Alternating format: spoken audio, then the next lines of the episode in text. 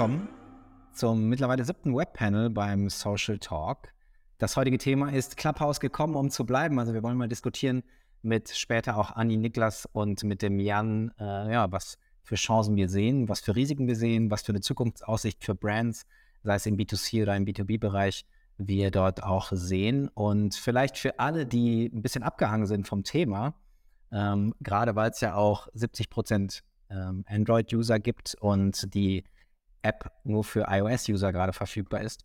Äh, vielleicht erstmal eine kleine Roomtour zum Beginn des Panels, die einfach mal einen kleinen Eindruck von der App gibt, von sozusagen dem Look and Feel.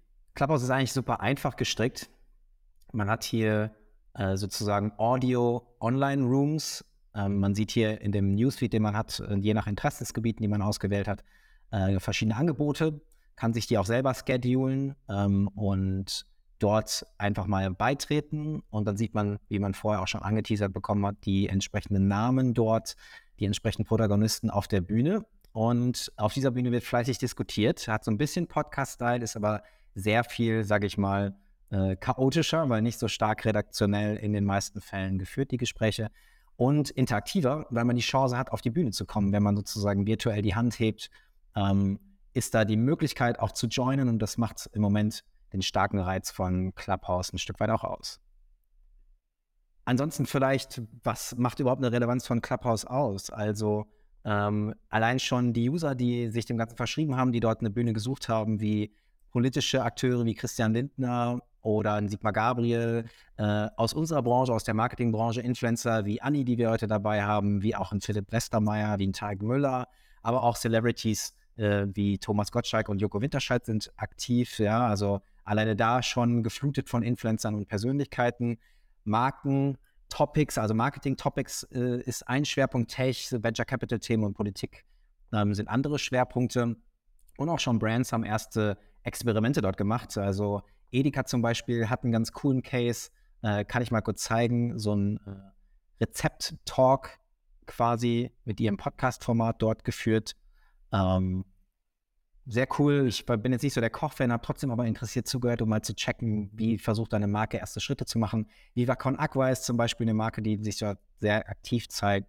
Snox, die Telekom mit ihren Corporate Influencern hat das zum Thema gemacht dort. Also schon auch irgendwo ab Stunde eins äh, ja, ein Potenzial, was dort viele versuchen für sich geltend zu machen. Und ähm, genau darüber äh, möchte ich gerne mit meinen Gästen sprechen. Zu Gast habe ich Ann-Kathrin Schmitz, wer sie nicht kennt, äh, durch den Podcast Baby Gut Business äh, in den Mittelpunkt gerückt ähm, und in der Branche im Influencer Marketing und Social Media Bereich schon längst eine Größe, weil sie Farina ähm, alias Novalanadorf ähm, als Influencerin betreut. Außerdem Niklas Hein am Start. Niklas hat auch einen Podcast, Bisfluencer heißt der, gerne mal da auch reinhören und ähm, hat sich sozusagen sein Know-how erarbeitet in der Position als Founder und Chairman bei den Niklas Hein Love Brands, darunter Joe und Judy und Oder nicht oder doch. Und äh, der Jan ist dabei, Jan Nikolas König von äh, der ehemalige Managing Director von Wavemaker, der sich jetzt äh, seit letztem Jahr selbstständig gemacht hat mit seinem eigenen kleinen Agenturkollektiv, hat er mittlerweile mit ihm äh, zusammen sechs Experten, die sich das Thema ähm, ja, Content Marketing, Data äh, auf die Fahne geschrieben haben und dort ein sehr flexibles äh, Squad quasi abgeben. Und hello, da seid ihr. hello. Danke fürs Intro. Ja, sehr cool. Mich würde einfach mal interessieren. Hello. Mich würde einfach mal interessieren. Ähm, moin.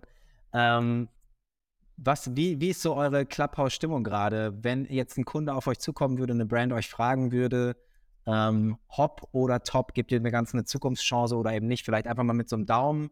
Ich bin so eher so im unteren Drittel. Ah, ihr seid eher positiv gestimmt. Spannend. Und wie habt ihr den Clubhouse-Hype erlebt, Jan? Äh, wo hast du zum ersten Mal davon gehört und wann sozusagen bist du der Session oder bist du den Sessions beigetreten? Ja, äh, zum ersten Mal von gehört hatte ich tatsächlich von dem Neil Heinisch, ähm, 18-jähriger äh, TikTok-Agentur-Owner. Äh, der hat mich am 8. Januar dann schon von seinen Erlebnissen mit Paris Hilton irgendwie ähm, belästigt, nachts bei Instagram. Wir beide noch wach. Ich habe NBA geguckt, er war in Clubhouse schon drin und hat mir erzählt, was da so abgeht. Ähm, hat er mir erstmal wieder unter, unter Neil Kaspar Reins abgespeichert. Aber dann ähm, eine Woche später, eine Woche später wurde es dann halt irgendwie real und irgendwie immer mehr Leute haben mich darauf angesprochen und dann war ich irgendwie auch, glaube ich, ähm, an dem Donnerstagabend oder am Freitag dann ähm, mit am Start und äh, kamen immer mehr Leute und dann das Wochenende, das erste Wochenende war hart. Deswegen schon meine erste Erfahrung. Anni, du warst einen Tacken her auf der App, oder? So witzig, dass alle auf diesen Freitag oder diesen Donnerstag sich immer beziehen. Das scheint Ja. die Stunde Null gewesen zu sein. Ja. Super interessant, rückblickend. Also mir war das in dem Moment gar nicht klar. Ähm, ich habe äh, tatsächlich von einer Followerin bei Instagram auch des späten Abends an dem Donnerstag oder Freitag eben ähm, eine Nachricht bekommen, schrieb, bist du eigentlich schon auf Clubhouse? Und ich so, nee, was ist denn das? Und habe direkt recherchiert nebenbei. Ich bin ja so ein Informationsschwamm auch und will immer als Experte, blöd gesagt, ja auch äh, jeden, keinen Trend verpassen. Und sie sagte nur zu mir, du fehlst da als Speaker. Und da war bei mir absolut, das war der Trigger, dass ich die runtergeladen habe. Ich habe mich auch sofort selber ohne Einladung da angemeldet. Ähm, mich hat irgendjemand aus den USA, aus meinem Adressbuch dann ähm, innerhalb von Sekunden, glaube ich, auch freigeschaltet. Und deswegen ähm, war ich irgendwie direkt äh, ganz vorne mit dabei und war dann in diesem einen großen besagten Raum, wo dann alle waren. Tarek, ja, ja, ja. vom äh, Doppelgänger-Podcast und habe dann direkt irgendwie mit den CEOs von Amazon Music gesprochen, was für mich natürlich toll war, weil ich habe einen Podcast und fühle mich im Audio eh zu Hause. Und äh, seitdem äh, schwimme ich wie ein Fisch im Wasser auf der Plattform. Also äh, bin ein großer, großer Fan. Ja, ich habe auch, äh, ich habe mit, äh, mit Neil auch übrigens äh, über die App gesprochen. Er hat mich zwar nicht darauf hingewiesen, aber nachher meinte er auch so, ey Maus, ich war mit Paris Hilton in einem Raum. Das war der Hammer einfach. ich glaube, das, Twitter hat er, glaube ich, jedem erzählt damals. ne? ich glaube, das, das ist, war genauso diese Fear of Missing Out, dieser Hype, wo man auf einmal mit großen Persönlichkeiten irgendwie so in einem Raum saß und die haben einfach mal ohne Agenda und redaktionellen Background gequatscht und äh, spannend auf jeden Fall. Niklas, ging es dir auch so oder wie hast du es Ich habe das, ich hab das äh, ein bisschen ähnlich wahrgenommen, auch diesen D-Day. Ich war irgend am Mittwoch oder Donnerstag hat mich jemand eingeladen, ähm, auch aus dem, äh, aus dem E-Tribes-Umfeld, ähm, der Arne. Und ich dachte schon so, what? Da, da kriegst du ja per ähm, SMS dann diese, äh, diese Nachricht und ich so, Clubhouse, was ist das für ein Ding? Aber dann habe ich relativ schnell geschaltet, als ich das bei Neil irgendwie in der Story gesehen hatte und auch bei, ähm, bei ähm, äh, Tarek und dachte, hm, das muss ich mir mal anhören. Und dann ging das Freitag los. Und ich glaube, so ein bisschen die Spreu vom Weizen trennt sich dann bei den Leuten auch. Also, wir haben ja zwei kleine Kinder, fünf Monate und zweieinhalb Monate. Und dann war halt Freitag und Wochenende. Und ich konnte dem ganzen dem halt auch nicht die Aufmerksamkeit widmen, die ich vielleicht äh, äh, dem gewidmet hätte, wenn ich jetzt nicht Familie und Aktivitäten etc. gehabt hätte. Habe aber dort trotzdem dann manchmal mit so einem halben Airport irgendwie äh, dann in so den einen oder anderen Raum reingehört und dann natürlich parallel auch mit den Leuten, mit denen ich vernetzt bin, dann vor allem am Samstag, Sonntag schon die ersten, äh, ja, sollen wir dazu da was machen und dazu da was machen, dazu da was machen, dazu da was machen. Und habe dann über die Woche ähm, auch in ähm, zwei Räumen mal ähm, äh, mitgesprochen.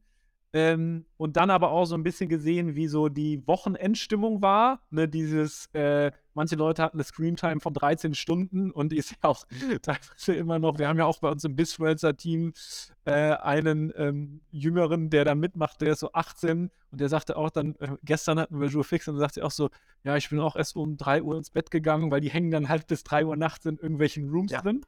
Und ich glaube, es trennt sich halt gerade da so ein bisschen auch, wie bist du unter der Woche beruflich eingebunden und ist deine Tätigkeit halt irgendwie Speaker, Freelancer, Agenturinhaber, wo im Geschäftsmodell relevant ist, dort sich jetzt aktiv zu zeigen? Oder bist du jetzt irgendwie mit einem 8, 9, 10 Stunden Tagesablauf und operativen To-Dos gefangen und hast halt eben vielleicht keine Zeit, mittags oder abends in irgendwelche Rooms, äh, äh, Rooms reinzudroppen?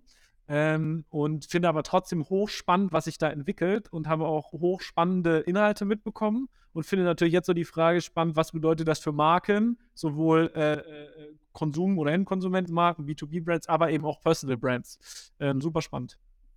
Und glaubt ihr daran, dass das für Marken eine Relevanz gewinnen kann? Also steht und fällt ja auch mit der Frage, welche Zielgruppe wird sich auf Dauer dort festsetzen. Im Moment, ich habe es ja gerade gesagt, Marketing, Tech, äh, Venture Capital Themen. Es kommen zwar auch erste Influencer Politik. auf die Plattform, Politik, genau, erste Influencer auf die Plattform, die eigentlich auch eine Zielgruppe nach sich ziehen müssten. Aber glaubt ihr daran? Also wird es noch zum Mainstream werden oder bleibt es eine B2B-Bubble? Was sagst du, ja? Äh, ich, ich, Anni hat aufgezeigt. Anni, wenn du zuerst antworten magst. Ladies Gast. Okay, dann, ähm, also ich glaube, ich glaube, es ist. Go ahead, Anni, du zuerst. Du zuerst, Anni. Wie war das nochmal mit dem Aufzeigen und dem Anmuten und Ja. Es ist ja ist auf Off-Topic jetzt aber total interessant, dass es so eine Clubhouse-Etikette jetzt gerade schon gibt. Also für die, die drin sind, die haben das vielleicht schon beobachtet, dieses Unmuten, Entmuten hintereinander ähm, ist dann so aufzeigen, ne? weil man kann ja nicht sehen, wenn jemand irgendwie gestikuliert und, äh, und so weiter und so fort. Ich bin übrigens hier im Coworking Space, sorry. Bin nicht ganz so gut. Man hört übrigens, ne? wir sind hier live. Ähm, sorry. Auf jeden Fall, ich glaube, keine Influencer-Plattform. Ähm, wird es auch nicht werden, weil ich glaube, die meisten Influencer von der visuellen Welt leben und getrieben sind, in der sie leben. Und das auch der Grund ist, warum ihnen gefolgt wird, ganz platt gesagt. Ähm, ich denke nicht, dass die Audio-Only funktionieren. Also es ist jetzt nicht despektierlich gemeint, aber ich glaube nicht, dass die meisten ähm, denen aufgrund äh, ihrer Erklärungen zu gewissen Themen und so weiter folgen, sondern dass das halt eben, wie gesagt, stark visuell getrieben ist. Ähm, was ich glaube, und ich habe mir jetzt auf, in den letzten 48 Stunden echt meine Gedanken dazu gemacht, ähm, dass das für den ganzen News-Sektor extrem interessant ist, weil wir gemerkt ja. haben, zum Beispiel, sehr plakatives Beispiel, gestern kam ein neues Gesetz vom, ähm, wurde vom äh, Bundesjustizministerium verabschiedet im Bundeskabinett. Ähm, es ist jetzt mehr oder weniger die nächste Hürde genommen worden in dieser ganzen Werbekennzeichnungsdebatte. Und ich habe überlegt, wenn ich jetzt kein Clubhouse zur Verfügung gehabt hätte, um irgendwie meine Community oder irgendwie das Netz und wer auch immer sich dafür interessiert, ähm, zu informieren, wie hätte ich das denn jetzt sonst gemacht? Ja, dann hätte ich noch die Möglichkeit gehabt, ein Instagram Live zu machen. Da hätte ich mich dann aber wieder irgendwie zeigen müssen. So, das hätte vielleicht nicht in meinen Arbeitsalltag gepackt, denn ich mache das ganz oft nebenbei, während ich E-Mails beantworte, blöd gesagt, den Hund versorge oder irgendwie Markus Lanz gucke. Also es ist bei mir ganz viel Second-Screen-Nutzung. Und welches Medium hat so eine geringe Eintrittsbarriere, um mal eben Experten dazu zu holen, die das genauso, die genauso arbeiten ja. wie ich? Und es hätte praktisch gar keine Alternative gegeben, bei der ich so schnell ähm, aber auch die äh, Zielgruppe, die das interessiert, also diese ganzen Stakeholder, Early Adapter und so weiter, die, für die diese Info überhaupt interessant ist, ähm, erreichen zu können. Und dann habe ich schnell bei den Medienanstalten angerufen, dann habe ich schnell den Martin Gericke angerufen und sofort hatte ich innerhalb von einer halben Stunde, ohne viel wirklich Arbeitszeit da reinzustecken, ähm, die, die, die Confirmation von, von guten Leuten, die dazu irgendwie was sagen können und das mal eben einordnen. Und das finde ich toll, das ist eine tolle Chance. Und ich persönlich glaube, dass, ähm, oder ich hoffe auch ein bisschen, dass sowas, so, so große Medienhäuser wie Tagesschau und so weiter, ähm, ja. jetzt endlich anfangen, da irgendwie tagesaktuell irgendwie ihre News ähm, aufzubereiten, die auch vielleicht zur Diskussion ja. zu stellen und so weiter und so fort. Also Oder ich glaube, selber, ne? wenn, Sachen, wenn Sachen passieren. Ja, ah. für den ganzen News-Sektor wird um, das meines Erachtens mit am spannendsten. Ich, ich finde, neben News, und du hast ja auch um, bewusst auch auf Brands gefragt, Marius, um, ich glaube, die Brands, die sich schon vorher als Publisher halt transformiert haben, haben es jetzt halt einfacher. Ne? Also was ist das für ein Growth Hack für, für Snox? Ne? Wie viele Leute erreichen die jetzt gerade? Und was sind das auch für Leute? Ne? Das sind jetzt auch alles Leute, die sie erreichen, die halt auch bewusst ähm, auch eher Influencer in ihrer eigenen Bubble, Friend-Bubble sind. Ne? Sind ja jetzt auch, ähm, auch wenn wir jetzt nicht Influencer im Kern Influencer sind, influenzen, influenzen die Politik-Bubble, die Media-Bubble, die Marketing-Bubble, influenzen ja auch sehr viele Leute. Deswegen unfassbarer Growth Hack für Snog, sich da irgendwie direkt, direkt draufzusetzen. Und die waren mit uns ja auch irgendwie die ersten, die ein, ein eigenes Format irgendwie direkt vorgestellt haben. Ich glaube, die machen das jetzt jeden Tag, könnte ich nicht, aber ich glaube, für Brands ist das ähm, viel, viel einfacher, wenn man Dinge hat, schon über man, man vorher gesprochen hat, genau wie Edeka, Podcast einfach live ziehen.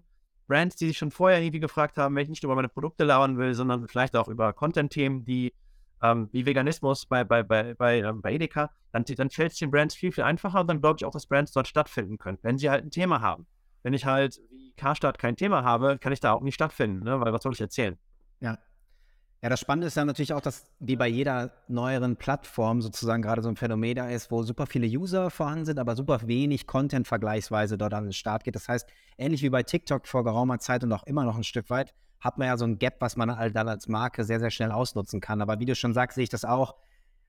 Die, die noch nicht sozusagen Medienhausdenke haben und eigene Formate haben, die kommen ja gar nicht hinterher, das so schnell zu entwickeln, weil dafür ist es auch wieder dann relativ schwer. Ich habe ja gerade gesagt, so, hm, ist noch nicht so redaktionell vorbereitet, es gibt noch nicht so ein, ja, so ein, es ist ein bisschen chaotisch, oder was würdest du sagen, Niklas, als Podcast-Host? Ich kann mir nicht vorstellen, dass da sozusagen auch eine Qualität auf Dauer sich etabliert, die so einem Podcast ähnelt.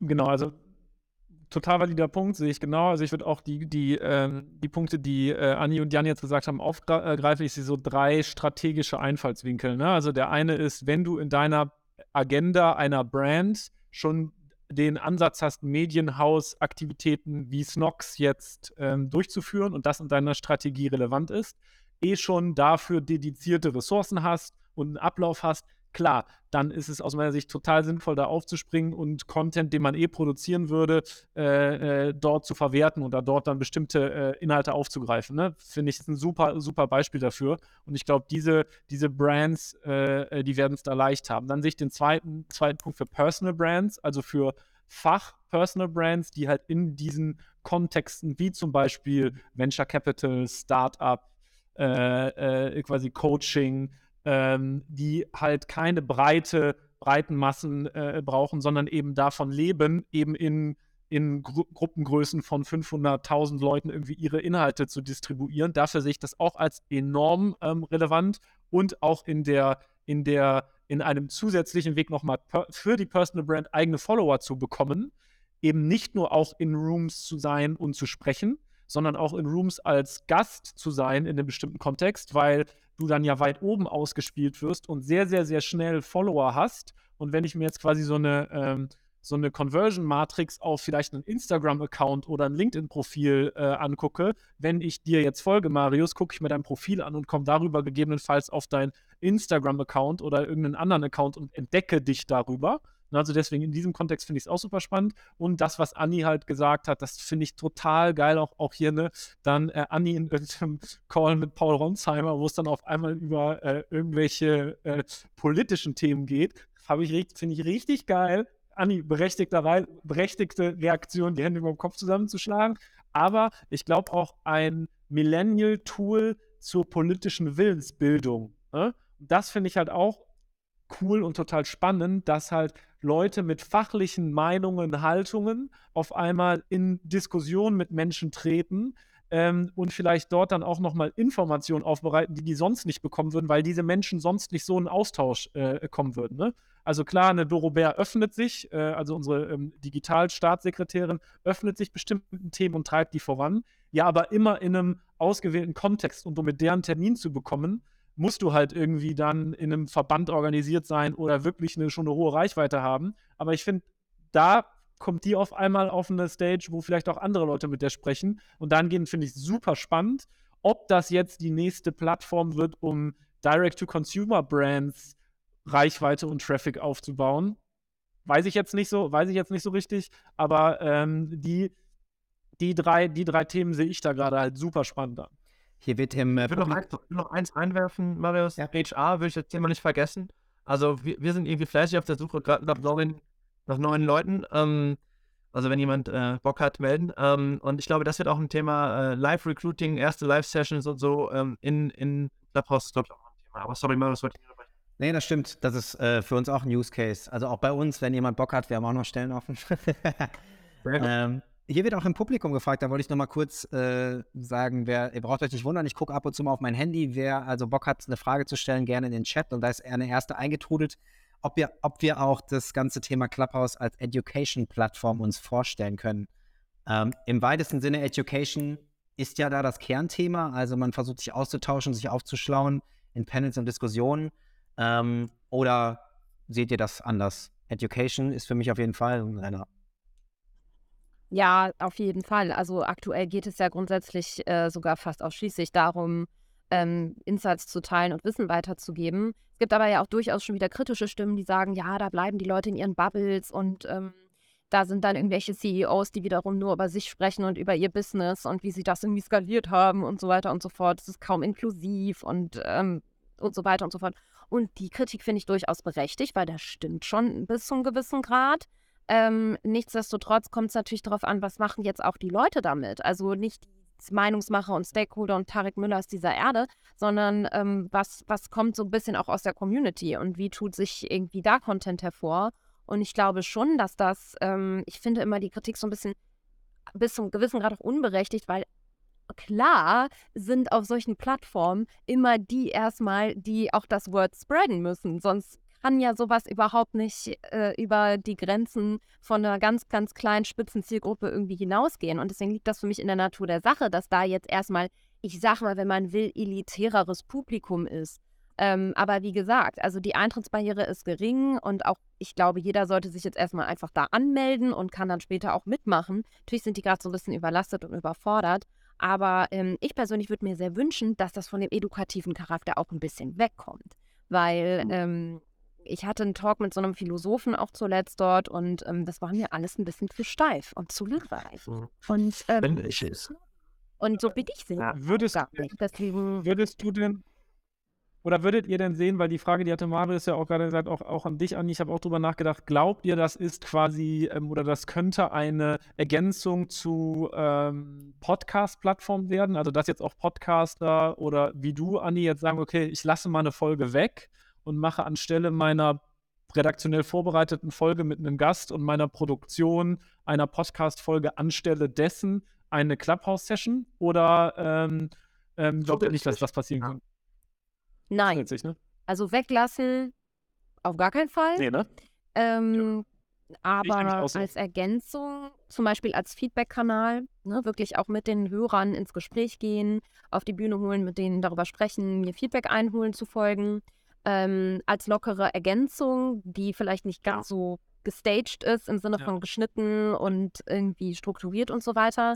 Ähm, ich glaube, das lebt auch so ein bisschen oder wird dann davon leben, dass es locker ist und dass Leute eben nicht vorbereitet sind und eventuell mal ein, zwei Sachen sagen, die sie ähm, will Ja. bereuen, aber die irgendwie über das hinausgeht, was sie sich vorgenommen haben zu sagen, vielleicht im, im Affekt. Ähm, das fände ich sehr, sehr spannend. Das finde ich auch selber als äh, ähm, Zuhörer aktuell extrem interessant. Ähm, Ja. Aber nein, also das ist als Ergänzung zu verstehen und ähm, vielleicht als Erweiterung und natürlich am Ende auch so ein bisschen als, um für meinen Podcast Werbung zu machen äh, in anderen Räumen. Aber äh, ich würde das jetzt nicht, das eine wird nicht das andere kannibalisieren. Glaube Ja. ich nicht. Vielleicht nochmal von, einer anderen- von einer anderen Perspektive drauf geantwortet, äh, Manuel, auf die Frage Education-Inhalte. Ich glaube schon, dass Daniel Jung und so bald dort sein werden und irgendwie stellt jetzt seine Mathefrage und so, glaube ich, glaube ich total dran, dass das auch passieren wird und dass auch die Educational Brands auf die Plattform kommen und das auch nutzen werden, weil es ja auch einfach total simpel und einfach ist, ne, aufzusetzen. Ähm, aber ich glaube halt nicht, dass dieser Austausch, wie Anni das auch schon beide Und ich glaube, ersetzen werden. da wird es halt super spannend, Jan. Und ich bin eigentlich, ich fühle mich total komisch in der Position des Skeptikers, weil normalerweise bin ich immer sehr euphorisch, aber vielleicht sind wir das in Gänze alle, nur ich nicht so ganz. Da bin ich nämlich skeptisch. Ich glaube nämlich nicht, dass der Mainstream es so leicht hat. Ich äh, gucke da sozusagen äh, auf die andere Seite der Couch, sehe meine Freundin, während ich über Clubhouse gar, auf, von einem Talk auf den nächsten quasi komme, hat sie einen leeren Feed. Weil es gibt einfach kein Angebot. Meine Freundin ist nicht im Social Media Kosmos. Die interessiert sich für True Crime, die interessiert sich irgendwie für vielleicht auch den Bachelor, ja. Und das gibt Genau. einfach kein Angebot. Das heißt, Aber- ich bin gespannt, ob es einen Tipping Point geben wird, wo der Mainstream auch seine Themen dort sehen wird. Ja, aber nenn mir ähm, eine Plattform, die es geschafft hat, innerhalb von einer Woche schon von einer Bubble, sag ich mal, Marketing, Medien, irgendwie in die Politikbubble zu gehen. Gestern war irgendwie ein Riesentalk zum Thema Kunst, wo irgendwie 3000 Leute drin waren.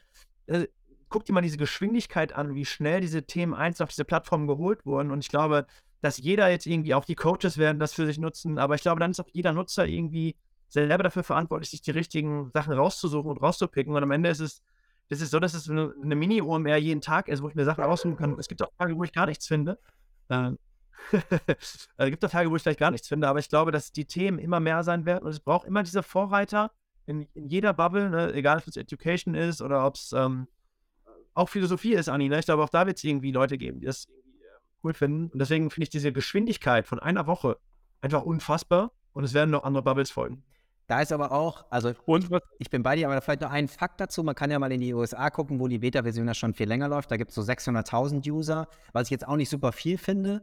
Äh, und ich, das ist natürlich immer auch algorithmentechnisch schwierig abzuschätzen, aber wenn ich mit dem einen oder anderen spreche oder wir es mal recherchiert haben, sind da auch immer noch die B2B und Tech und äh, Co-Themen halt vorrangig äh, im Mittelpunkt. Das heißt, da ist jetzt nicht abzulesen, dass wir auch komplett diesen Shift halt vielleicht mal in den Mainstream bekommen. Aber ich gebe dir natürlich recht, die Geschwindigkeit, also man muss der App Zeit geben und einfach mal schauen. Ja. Niklas? Ja, ja, aber jetzt also klar, als nicht- Beispiel, ich habe da jetzt, Ist das jetzt dann auch so dramatisch? Nö, Da aber haben wir eine schöne App, dann haben wir eine toll gemachte, funktionale, super simple App ähm, für die Tech-Branche und die Medienmacher. So, dann Analog wir zu Twitter, eine ja. Zielgruppe und wenn du das weiterdenkst, ähm, wenn man das irgendwann mal vielleicht auch äh, Monetarisierungsansätze geben wird, dann ist das eine super spitze, geile Zielgruppe. Im Endeffekt bildet die gerade mein, meine Podcast-Zielgruppe komplett ab, die ich habe da drin. Und deswegen ist es für mich nicht weniger wertvoll im, im sage ich mal, Social Media Plattform-Mix am Ende. Also ich fände es gar nicht schlimm, wenn da jetzt nicht die breite Masse ihr Angebot findet am Ende. Ich persönlich fühle mich auch nicht von jeder Plattform angesprochen, ja. Und es gibt mit Sicherheit andere nischige äh, Dinge, wo ich nicht partizipiere. So, es ist ja gar kein Stress auch am Ende, ne, eigentlich. Nö, schlimm ist nicht, aber das beantwortet halt einfach so einfach mal unser Bauchgefühl nach der Relevanz für den Mainstream, ja. Niklas?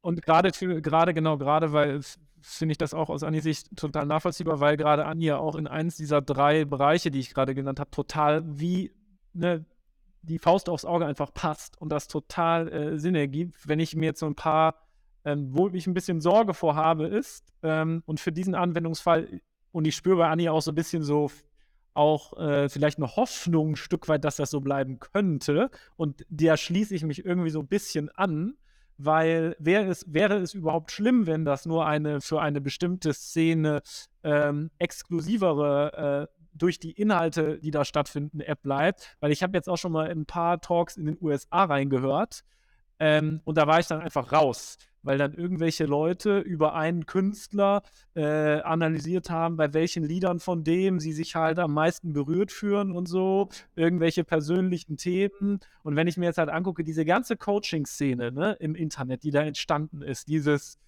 muss jetzt äh, aufpassen, äh, die ich als sehr teilweise selbstreferenziell und auch äh, ja, gefährlich wahrnehme, wenn ich das jetzt mir sehe, was da passiert ist teilweise und Leute Schindluder betreiben und Geld damit verdienen mit den engsten Sorgen anderer Leute und jetzt das so mainstreamige Themen werden und es dann da nur noch irgendwelche Rooms gibt, wo irgendwelche äh, Leute sich, sich zu den Themen austauschen, dann fände ich, wäre das jetzt kein, kein Wertgewinn für diese App. Ne? Dann wäre ich froh, wenn sich das so entwickeln würde, wie Anni das gerade gesagt hat und man dazu irgendwie politische Willensbildung vorantreiben kann, fachliche Themen anderen Menschen zugänglich machen kann, die wiederum Leute ähm, ähm, beeinflussen aus ihren Szenen äh, oder wiederum.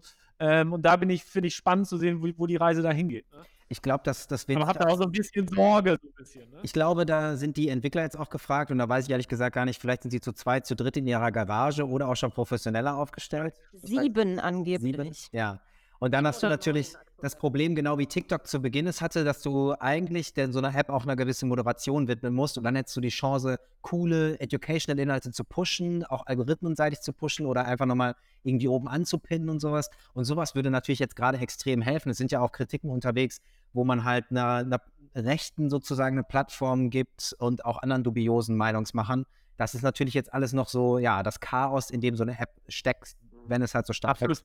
Aber wir können es auch nicht von einer App erwarten, die gefühlt jetzt hier in Deutschland eine Woche ist, ähm, ja. was Facebook in acht Jahren nicht geschafft hat. Ne? Also ähm, das, es, findet ja, es findet ja überall statt und ähm, das, äh, du gibst in die Plattform. Ich finde die Mechanik eigentlich ganz cool. Ich weiß nicht, ob ihr das wisst, wenn, wenn äh, jemand äh, mehrfach gemeldet wird und dann gesperrt wird, wird auch die Person gesperrt, die auch diese Person eingeladen hat, was ich gut finde, um irgendwie ähm, so in diese Richtung so ein bisschen zu, vorsichtig voranzugehen. So. Ähm, deswegen, ich glaube, wir können nicht alle Probleme in ein paar Wochen lösen. Das Team hat eine e-, Evaluation ja schon im Mai eine Fundingrunde von 100 Millionen Euro. Ähm, also bei der Evaluation, die haben Kohle dafür eingesammelt.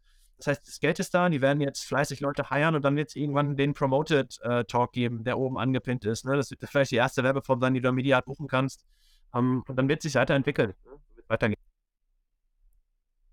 Und äh, ach so, ich muss mich übrigens korrigieren, es gab wohl schon einen Bachelor-Talk, also die Hoffnung ist da. Äh, kann ich meiner Freundin ja. nochmal, kann ich meiner Freundin nochmal erzählen, sie hat ihn nur nicht gefunden.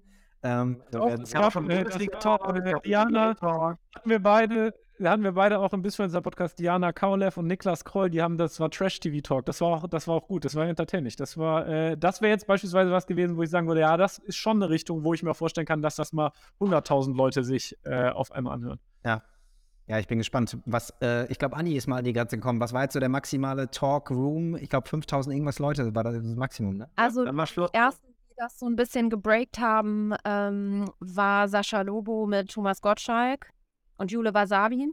Ähm, und da war, glaube ich, nach einer halben Stunde der Raum voll, nachdem Thomas Gottschalk es dann auch geschafft hatte, in den Raum zu kommen sich zu entmuten und sie mussten erstmal 25 Minuten um den heißen Brei rumreden. Das hat die Leute aber gefühlt nur noch mehr angestachelt und Ja. Also es war ganz interessant, diese Dynamik mit zu verfolgen. Und war natürlich, wenn ich sowas hier aufploppen sehe auf meinem Handy, dann mache ich es im Zweifel auch neben der Arbeit mal eben auf, um das einfach mitzubekommen, wie das funktioniert. Und natürlich Habt ihr Push-Notifications, äh, äh, Marius, äh, Anni äh, und Jan, habt ihr Push-Notifications von Clubhouse äh, an? Ja oder nein? Habe ich ausgemacht nach einer Stunde, weil es war zu much. Selbstverständlich. Ich habe ja gar kein, ich hab ja gar kein iPhone, deswegen. Was soll ich machen, Niklas? Ich habe kein iPhone. Äh, Meine Frau kriegt die vielleicht den ganzen Tag, aber ähm, nee, ich habe ich hab auch keinen. Übrigens ja auch sehr interessant, dass jetzt schon ähm, es Rumors gibt, dass Facebook und so weiter das nachbauen gerade, ne? Also die sind da wohl Ja, schon arg in wird naheliegend sein. Ja, ja. Wa- Was, was ich halt so krass finde, also ich hatte ja auch mal, ich hatte einen Artikel auch früh geschrieben auf LinkedIn, ähm, wo ähm, ich auch so ein bisschen Bezug dazu genommen habe, wer könnte das adaptieren, das Feature, ne? Ähm, und ich bin zu dem Schluss gekommen, dass am Ende momentan keiner kann. Ähm, die Apps auf den Plattformen sind wie Spotify, haben gar nicht diese soziale Funktionalität, äh, wie es irgendwie hat. Ich folge auf Spotify drei Leuten. Ne? Also, das, äh, das ist, einfach überhaupt nicht dafür ausgelegt.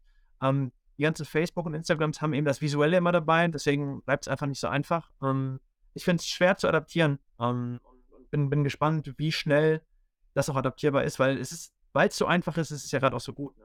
Ja, man kann sich, höchst- also ich kann mir höchst vorstellen, dass LinkedIn das halt einkauft und dann quasi unter der Brand halt irgendwie einbaut, aber dann auch eins zu eins und irgendwie relativ autark wahrscheinlich. Ne? Ja, schlauer Gedanke, ja. Aber Ja. mein Vorschlag Ja. für alle, die noch sozusagen bei LinkedIn sitzen. Nehmen wir jetzt mal kurz Marius als, äh, wäre ich jetzt Kunde bei Social Match, ne? ja. Ähm, und hab eine äh, Kons Konsumentenmarke und sag, ey, ja, was müssen wir jetzt machen? Machen wir das ja oder nein, lieber Marius, du als Agenturgeschäftsführer? Ja, Was vielen machen Dank, wir jetzt? vielen Dank für die zugespitzte Frage. Äh, ich würde sagen erstmal nein.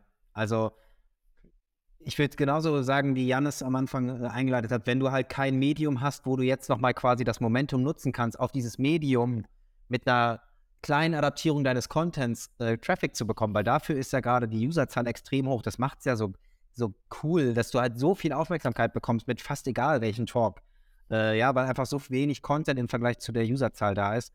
Wenn du also keinen Podcast hast, wie jetzt äh, das Edeka geschickt gemacht hat, oder wenn du nicht sowieso auch ein Sprachrohr wie die Corporate, äh, Corporate Influencer bei, bei der Telekom hast, wirst du dich einfach schwer damit tun, da jetzt irgendwo, ja, einfach Menschen auf eine Bühne zu bringen. Darum geht es ja. Du kannst deine Mitarbeiter nehmen, aber in, Kon in, in Konzernen ist es üblicherweise so, bis das mal durch Datenschutzthemen ist, bis da Mitarbeiter sich überhaupt mal trauen und empowered fühlen, dort auch in Diskussionen zu gehen, muss einfach mal ein großes Rad gedreht werden. Und ich kann mir vorstellen, dass es für Brands eine coole Chance ist, mit Influencern in Kontakt zu kommen. Also zum Beispiel für Influencer Relations sehe ich da schon eine Chance.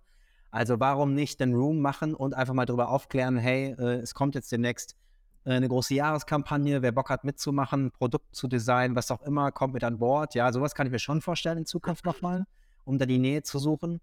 Ähm, aber jetzt so, das sind dann eher so, ja, besondere Formen des Marketings, aber nicht so klassisch, ich hole mir mal die Reichweite äh, und nutze das als Mediakanal. Da, dafür gibt es ja vielleicht demnächst Formate, wie Jan auch schon gesagt hat, aber jetzt momentan halt eben noch nicht.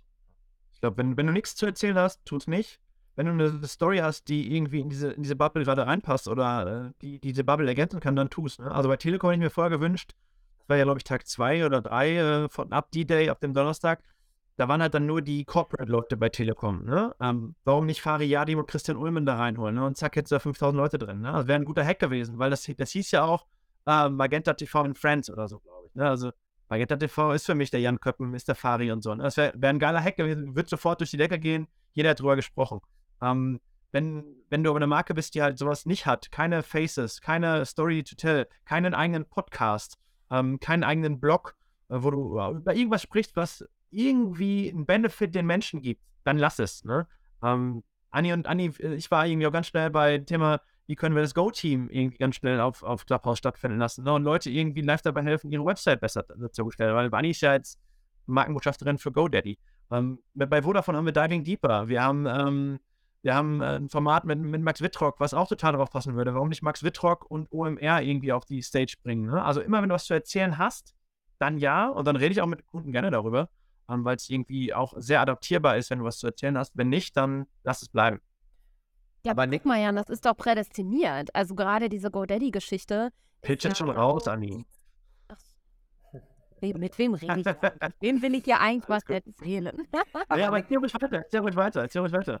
Aber Niklas, da nochmal die Frage, äh, ich sag mal, äh, nicht deine Kunden, aber deine Hörer im Podcast sind ja dann die, die vor allen Dingen über das Personal Branding irgendwo äh, nachdenken oder das nächste Level erreichen würden. Was ist denn dein Tipp? Äh, sollte man jetzt aktiv sein und einfach sich schon mal die Follower sichern, die dazu sichern sind? Und wenn ja, wie, wie, wie sichere ich mir Follower?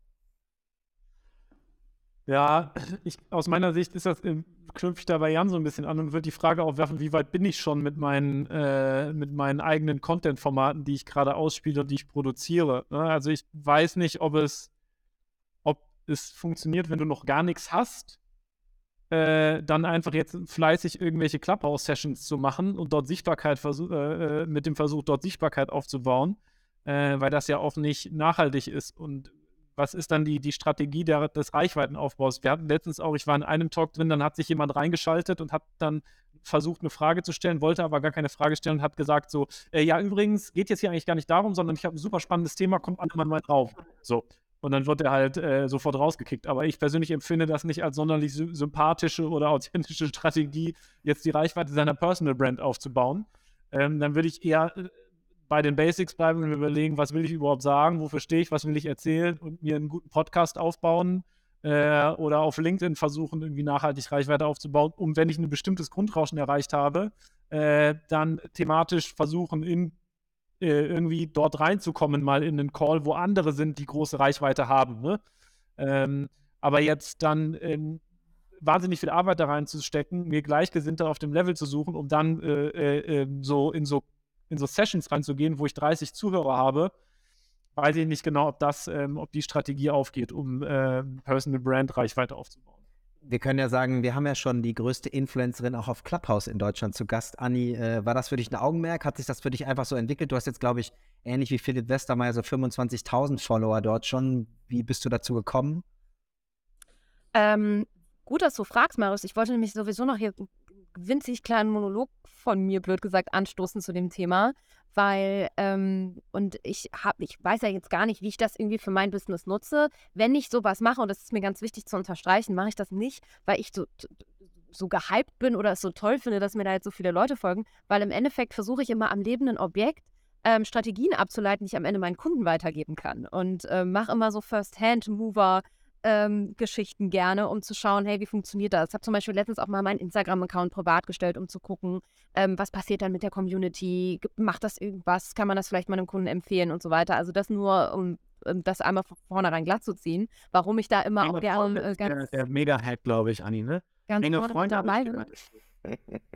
Enge Freunde? Bist du schon in meinen engen Freunden bei Insta? Nee, nee, nee, aber ich, äh, enge Freunde als Tool zu benutzen, habe ich gelernt, ist gerade für Brands halt auch total geil, weil du so eine Community auf Insta aufbauen aber das nur mal kurz reingeworfen, wollte ich nicht unterbrechen. Ich mach da den Ratchet-Content. Sehr gut. echt Freunde, nicht nur für meine ganzen Internetfreunde.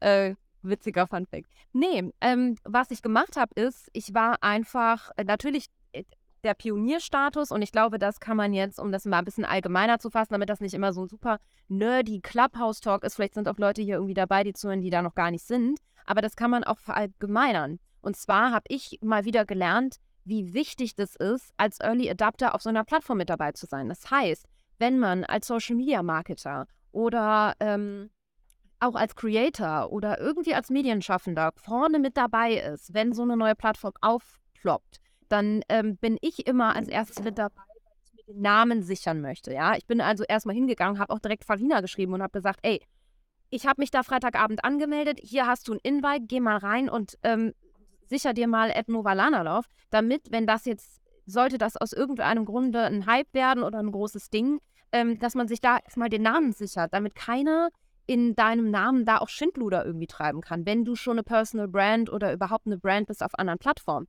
Und da frage ich mich manchmal so ein bisschen, warum machen das die Brands nicht? Ähm, ich habe das auch bei so wenig mitbekommen irgendwie in den letzten paar Tagen. Ich wäre als Marke, egal in welcher Größenordnung ich da unterwegs bin, erstmal hingegangen und hätte mir den Nutzernamen gesichert.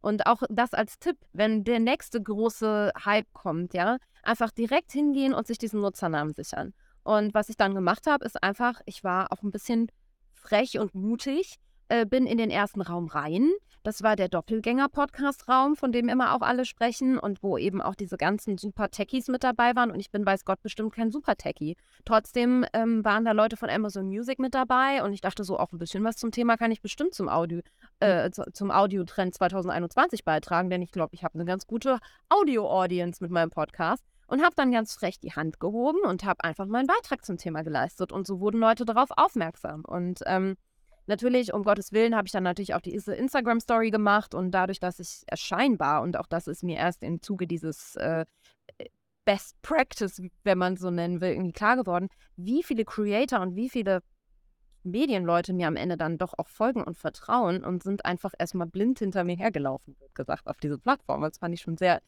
spannend, muss ich sagen. Über 100.000 äh, auf deinem Account, Anni ich weiß gar nicht, wie viele Follower sind das jetzt bei Clubhouse? Ich glaube schon fast 28.000. Äh, ich meine ich mein auf Insta, aber auf, bei, bei Clubhouse. Ich bin ja nicht alles auf Instagram-Follower. Krass. Relevante Reichweite in meinem Metier eigentlich. Ja, ja, ja, genau. Aber Stützen Deswegen arbeiten wir zusammen. Ähm, ähm, nee, und was ich dann noch gemacht habe, ist, und das habe ich dann auch schnell meinen ganzen Creatoren ähm, irgendwie privat weitergegeben, eben in diesen Räumen einfach mal anwesend zu sein. Denn wenn das Schneeballprinzip erstmal ins Laufen gekommen ist und wenn dir die irgendwie auch diese Meinungsbildner, was auch immer, oder Leute aus deinem Netzwerk, die wiederum vernetzt sind, folgen, wirst du nämlich in der vom Speaker gefolgt Audience relativ weit oben in diesen Räumen angezeigt. Und ich war da einfach echt ein paar Stunden lang präsent und ich habe auch nicht da gesessen und habe immer effektiv zugehört, denn ich muss eigentlich genauso viel arbeiten wie alle anderen auch. Ich habe einfach nur in dem Moment Multitasking betrieben und war einfach anwesend in diesen Räumen. Und das alleine hat scheinbar dazu geführt, dass Leute mich wahrgenommen haben, mir gefolgt sind, denn ich glaube nicht, dass das einfach die Copy-Paste-Instagram-Community ist, die mir jetzt auf Clubhouse folgt. Also das, das kann eigentlich rein rechnerisch gar nicht sein. Und ähm, das fand ich sehr, sehr spannend und das habe ich vielen Leuten weitergegeben, die davon vielleicht auch im Early Stage Modus, Pionierstatus mit profitiert haben. Und das so mal als Growth Hacks und was mir das jetzt am Ende gebracht hat, um das Ganze ja auch irgendwie einen, zu einem Fazit zu bringen. Ähm, ich merke den Traffic auf allen Kanälen. Ähm, gut, ich habe auch ein Spiegel-Interview gegeben, gut, heute ist noch ein Welt-Interview und bla bla bla. Also auch der Media-Output war dann irgendwie dementsprechend. Nichtsdestotrotz ähm, habe ich das schon vorher gemerkt. Also ich habe ähm, meine bestimmt nochmal 2000 LinkedIn-Follower dazu bekommen, weil ich auch auf anderen Plattformen angefangen habe, dann auf einem ähm, Fach kundlichen Niveau darüber zu sprechen. Hm, habe das bei Instagram gemerkt an den Followerzahlen, habe das, ähm, muss ich nochmal nachschauen, ob das auch sich auf die Podcast-Hörerzahlen in den letzten zwei, drei Tagen nochmal ausgewirkt hat, was ich mir aber sehr gut vorstellen kann. Mhm. Ähm, und äh, also Website-Traffic wird es mit Sicherheit auch gegeben haben, denn mein Postfach ist voll mit Workshop-Anfragen. Also auch für, für, für mein äh, wirkliches, echtes Business, womit ich mein Geld verdiene, ähm, hat das letztendlich seine Kreise gezogen. Und vielleicht da, ja, vielleicht dann nochmal, äh, weil du gerade nochmal so konkret dieses Bild hattest, du, du gehst in die Räume und bist in die Diskussionen dabei. Ich habe jetzt in den Kommentaren ja auch noch gelesen, ähm, und da geht die Meinung, glaube ich, so ein bisschen auseinander. Äh, wie muss das Session aussehen, damit sie cool ist, damit sie Mehrwert bietet? Hier wird gerade gesagt, die sind, manche Sessions sind da schon so wie eine TV-Show relativ durchgeschedult. Ehrlicherweise würde ich das eher cool finden. Ich weiß, ich habe ja gemeinsam, oder Jan, du hast mich ja eingeladen zu eurer Session. Das fand ich sehr cool, weil ihr die ersten wart ja auch bisschen stärkere Moderation da reingebracht habt und nicht alles endlos dem Zufall überlassen habt und danach eine Vier-Stunden-Session hattet. Das wäre jetzt mein Guess gewesen, zu sagen, ich sehe auch eher Potenzial, noch redaktioneller zu werden, weil Aufwand und Nutzen einfach sonst irgendwie zu weit auseinanderdriften, wenn ich vier Stunden dazu höre und meine fünf Takeaways habe, die ich sonst in einem LinkedIn-Posting verpacke oder in einer Dreiviertelstunde Bisfluencer-Podcast. Keine Ahnung, wie seht ihr das? Also meiner Meinung nach sollte es eher noch redaktioneller werden und stärker moderiert ich werden. Ich glaube, glaube, da, da, lernen wir alle auch aus dem, was wir halt im Podcasting gelernt haben. Ne? Also ich weiß auch, die ersten Podcasts damals, die waren natürlich auch alle nicht so strukturiert. Ne? Und dadurch, dass ähm, immer mehr Leute Podcasts gemacht haben und der Clubhouse dem, dem, dem am nächsten dem Podcast auch liegt, ne? liegen ja, sagen ja auch ganz viele Leute, liegt eher Twitter. Ich bin voll dafür, dass es Podcast ist, aber es gibt dem Podcast halt noch eine neue Stufe. Und genau das haben wir auch versucht mit dem Marketinghaus direkt ähm, der ersten Folge. Die Alina ist ja auch, hat auch einen Podcast Influence, ähm, wo es auf so Influencer-Marketing-Thema geht. Und wir wussten, dass sie halt einfach unfassbar gut moderieren kann. Deswegen war für uns klar, okay, wir wollen auch nur eine Stunde machen, damit wir nicht den ganzen Tag da abhängen. Ähm, wir haben uns drei Themen vorher rausgenommen, die, über die wir sprechen.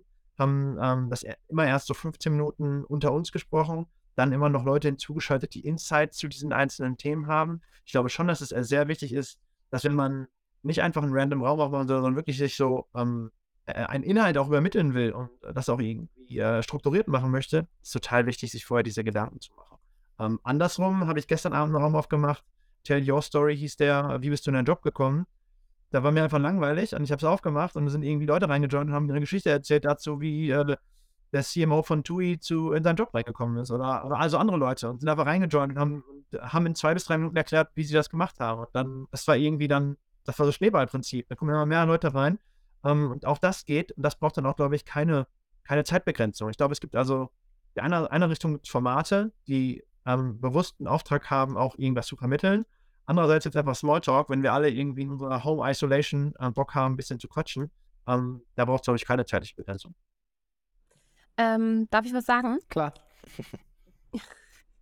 es, ähm, ich gebe dem Jan in ganz, ganz vielen Punkten recht. Ich will unbedingt noch was Wichtiges ergänzen.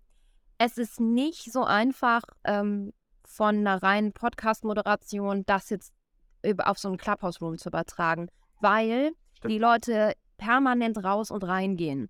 Das heißt, du musst als Moderator, wenn du moderierst, die Dinge ganz oft zwischendurch wiederholen. Und das macht es für die Leute sehr, sehr angenehm. Klar, die von Anfang an bis Ende dabei sind, ähm, die kriegen dann immer mal wieder so ein Zwischenfazit, die mögen das auch. Ähm, die sind auch, also bis jetzt noch, habe ich noch nicht das Feedback bekommen, dass sie davon genervt sind, dass ich gewisse Dinge immer wieder zwischendurch wiederhole. Aber ich mache jetzt nochmal, sag's noch mal an dem Beispiel deutlich, ähm, mit dem, äh, mit dem Beschluss vom äh, Bundeskabinett. Ich habe das zwischendurch immer wieder wiederholt, warum wir uns hier treffen, warum ist das so wichtig für die Branche, was beinhaltet dieses Gesetz und so weiter. Und das habe ich am Anfang einmal, um, und ich muss ehrlicherweise zugeben, ähm, vielleicht mache ich mir da jetzt äh, so ein bisschen die oder mache so ein paar Illusionen kaputt, aber ich habe noch keinen Clubhouse-Room gehostet, den ich selber moderiert habe, den ich nicht mindestens eine halbe Stunde vorbereitet habe. Also dafür bin ich viel zu perfektionistisch. Äh, ich versuche, dass ja. das natürlich locker klingt und ein bisschen spontan äh, noch anmutet und das tut es ja auch und das ist es ja auch. Aber ich habe das immer vorbereitet. Also ich würde gar nicht an so eine fast 30.000 äh, Community-Audience rausgehen, die auch noch intellektuell auf diesem Niveau ist, ohne das äh, dementsprechend inhaltlich vorzubereiten. Und was ich immer gemacht habe, und das kann ich allen irgendwie mitgeben, vielleicht so als sehr praktischen Tipp, am Anfang einmal eine kurze Einführung in das Thema, wo, wie, was, wann keine ellenlangen Vorstellungen von den Gästen. Ich würde sie vielleicht sogar fast gar nicht mehr vorstellen, ja. weil die Leute können, sie, ich spreche mit denen das Thema einführe, auf diese Buttons klicken und ähm, während ich noch spreche, mhm. äh, die Personen und die, In die Instagram-Bios, wollte ich schon sagen, die äh, Bios äh, bei Clubhouse zu den Personen durchlesen und sich gegebenenfalls auf die Instagram-Accounts weiterklicken und so weiter und so fort. Das braucht nicht mehr dieses und jetzt stellen wir uns alle mal vor und wer bist du denn und was machst du? Und die meisten ja, Leute, toll. es ist ja leider so, die man dabei hat, die nehmen natürlich auch die Chance der Selbstpräsentation am Ende wahr. Und damit kann man das so ein bisschen als Moderator mit regulieren, dass das nicht immer so ausartet und direkt am Anfang schon, weiß ich nicht, tausend Leute wieder abspringen, weil denen das einfach zu langweilig ist, wenn sich jetzt erstmal alle selbst präsentieren. So. Und dann zwischendurch immer wieder ein Zwischenfazit ziehen, vielleicht mal, und das mache ich auch im Podcast gerne, das, was der Gast gerade sehr komplex vielleicht formuliert hat, in einfachen Worten nochmal zusammenfassen, um in die nächste Frage überzuleiten ähm, dann zwischendurch aber auch immer noch mal wiederholen, worum geht es hier überhaupt und am Ende auf jeden Fall auf ein Fazit ziehen, ja. Und da muss man konzentriert dabei sein, da muss man äh, immer einen Stift und einen Block irgendwie, habe ich auch während wir hier sprechen, um mir irgendwas zu notieren, was ich nicht vergessen will. Aber das irgendwie auch zwischendurch mal zu notieren und die wichtigsten drei Punkte am Ende nochmal zusammenzufassen. Also das ist so das ganze Hexenwerk am Ende. Cool. Niklas, wolltest du noch was sagen? Äh, nee, finde ich, äh, agree. Also, ähm, ich glaube, es ist genauso, wie Jan auch gesagt hat, hinsichtlich der, der Moderation oder der Formatierung einer solch, eines solchen Rooms, ähm, glaube ich, ausschlaggebend, mit was für einer Zielsetzung man das macht.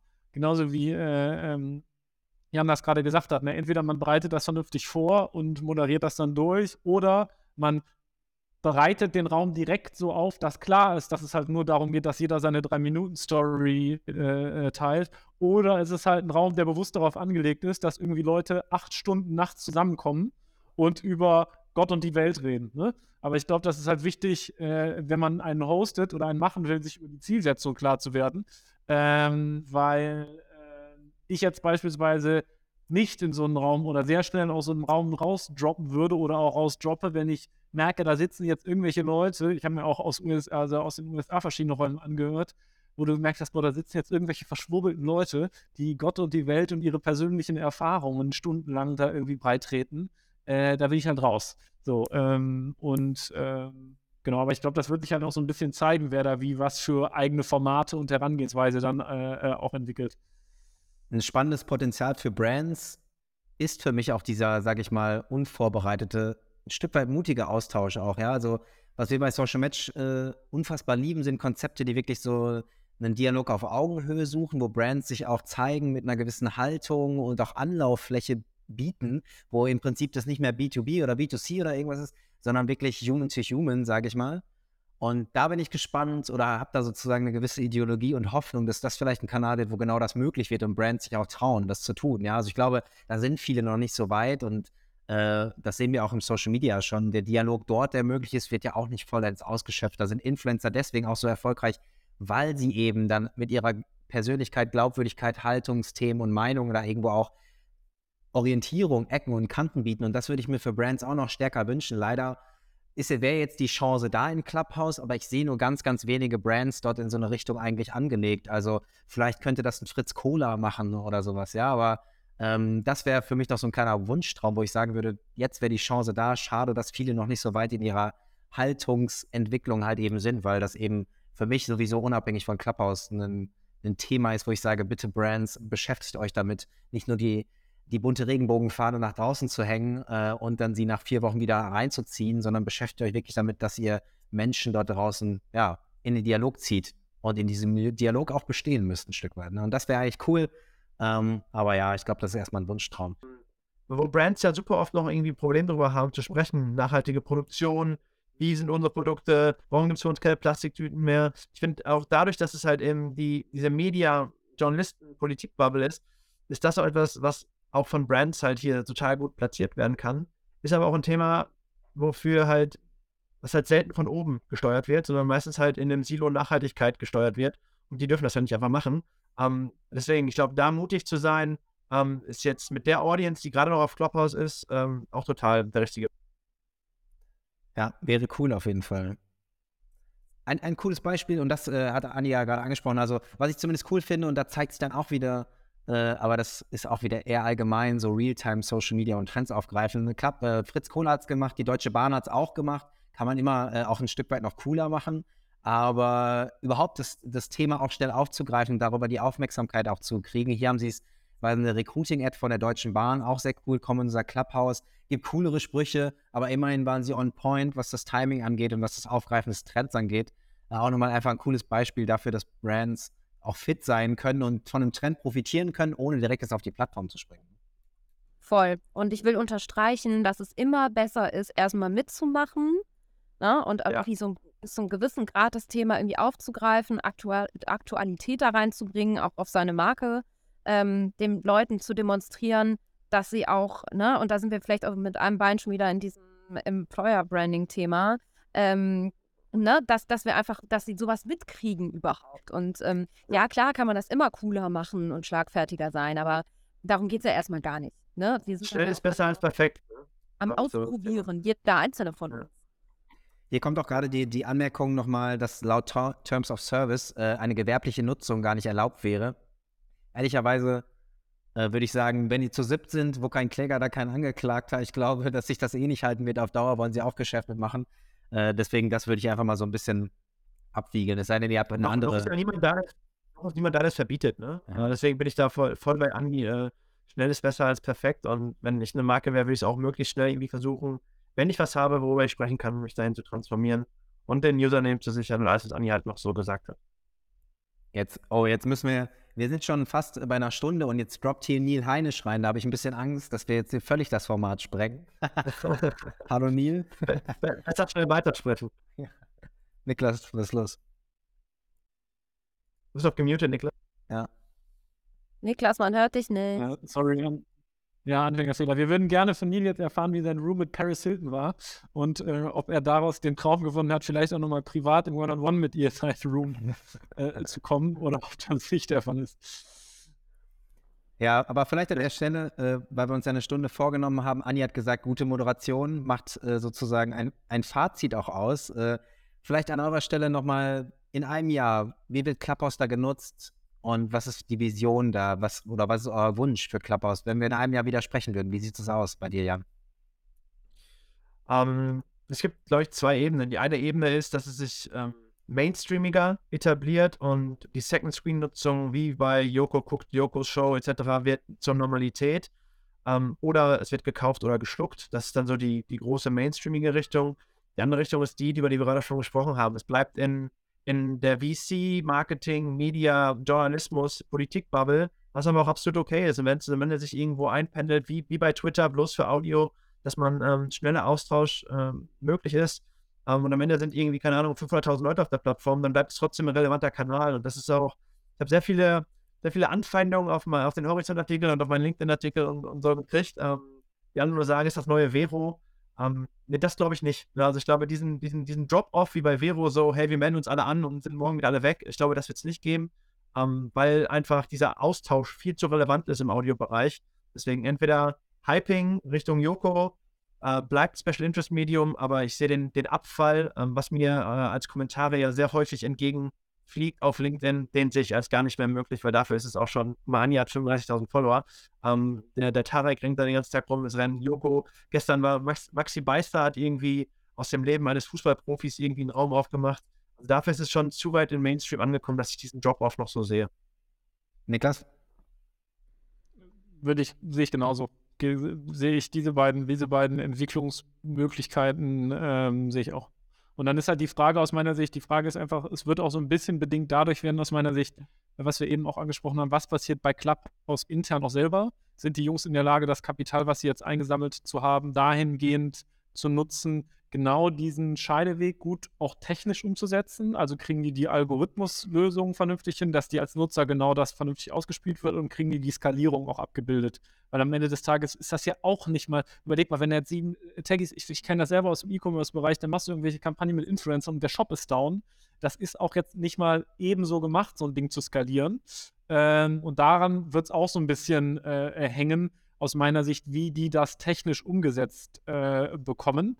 Aber ich sehe, ich schließe mich daran an, dass ich nicht glaube, dass das jetzt übermorgen wieder tot ist, ähm, sondern der quasi der kleinste, die kleinste Ausbaustufe wäre, dass es halt zu einem Fachthema Audioaustausch, äh, Pod, also quasi Podcast, Audiences tauschen sich in ihren jeweiligen Fachbubbles dann einfach mit Kuratoren oder Produzenten oder Redakteuren einfach aus. Ähm, das ist aus meiner Sicht so die geringste Ausbaustufe, die passieren wird. Und Anni, wie ja. sieht deine Vision aus? Grob. Ich habe es ja jetzt schon häufiger betont. Ich wollte was anderes noch interessant, einen interessanten Beitrag aus meiner Community teilen. Und zwar passend zum Thema Trend-Apps hat Vero heute die 2.0-Version released. Und es gibt jetzt auch Video- und Voice-Calls, ähm, more Post-Types, introducing Was, was gibt es aber, was es nicht auf Instagram gibt? Ne? Das ist so die Frage so dieser, dieser Nutzen, den, den Clubhouse ja schafft, den es so vorher nicht gab im Podcast, ne? weil wir nicht die Situation haben, dass ein CMO was bespricht äh, vor allem und danach sich eigentlich denkt, ah, das will ich eigentlich ganz gerne wieder rausschneiden. Diese Situation ist ja, die gab es so vorher nicht. Deswegen ist Clubhouse für mich irgendwie ein Medium, was halt was neu erfunden hat in der Art und Weise, während Revo halt so zusammen. Genau. Ja. Sehr cool. Das finde ich äh, ein sehr cooles Fazit. Instagram Story für Audio sehe ich genauso. Wir haben halt morgen in, in unserem Daily Leadership auch eine Viertelstunde kurz äh, das mal aufgegriffen oder gestern war es, glaube ich, schon und haben alle nur so abgewunken, Vero sozusagen, geben wir keine Chance mehr. Ähm, können wir auch nochmal ein Webpanel zu machen. Ich glaube, das, ja, ich glaube, das wird aber ein bisschen kürzer ausfallen. Und ich habe noch, bevor ich äh, eintüte, sozusagen Schluss mache, wollte ich noch, hier, die Vani hat gefragt, ob wir ihre Frage noch beantworten können. Die hat gefragt, ob man lieber als Person oder als Marke in den Raum geht. Meine Empfehlung, Best of Both Worlds. Ich weiß jetzt nicht, von welcher Marke du sprichst, aber ich glaube, man sollte schon ein persönliches Profilbild haben, aber man kann das natürlich auch irgendwo branden, also mit dem Logo oder was auch immer oder natürlich auch in der Bio ähm, als Marke sich dort irgendwo auch präsentieren. Aber als, am Ende bist du immer erstmal ein Mensch und darüber hast du, glaube ich, mehr Chancen, oder Anni? Wer das sehr cool macht, ist der ähm, Marketing Manager von äh, McDonald's der hat immer so einen coolen Merch-Pulli an und es fällt immer total, ja, ich kenne ihn nicht persönlich, hatte mit ihm noch nichts zu tun, aber er fällt mir immer im Raum auf, weil er diesen super prägnanten Merch-Pulli anhat und ähm, damit dann irgendwie immer dieses Branding mit da reinbringt für seine Company. Dafür muss man aber auch, ne, es leben, sag ich mal. Aber ähm, sehr, sehr cool finde ich, wie er das macht. Und natürlich Philipp mit seinem OMR-Schriftzug im Hintergrund immer und so. Ne? Der macht das auch nicht verkehrt. Ja, sehr coole Beispiele. Wanni, vielleicht guckst du dir das nochmal an. Cool. Jetzt sind wir genau äh, just in time geblieben. Ihr habt einen vollen Tag. Ich bin dankbar, dass ihr euch einen Slot freigeräumt habt, um mal kurz darüber zu quatschen. Fand super interessant.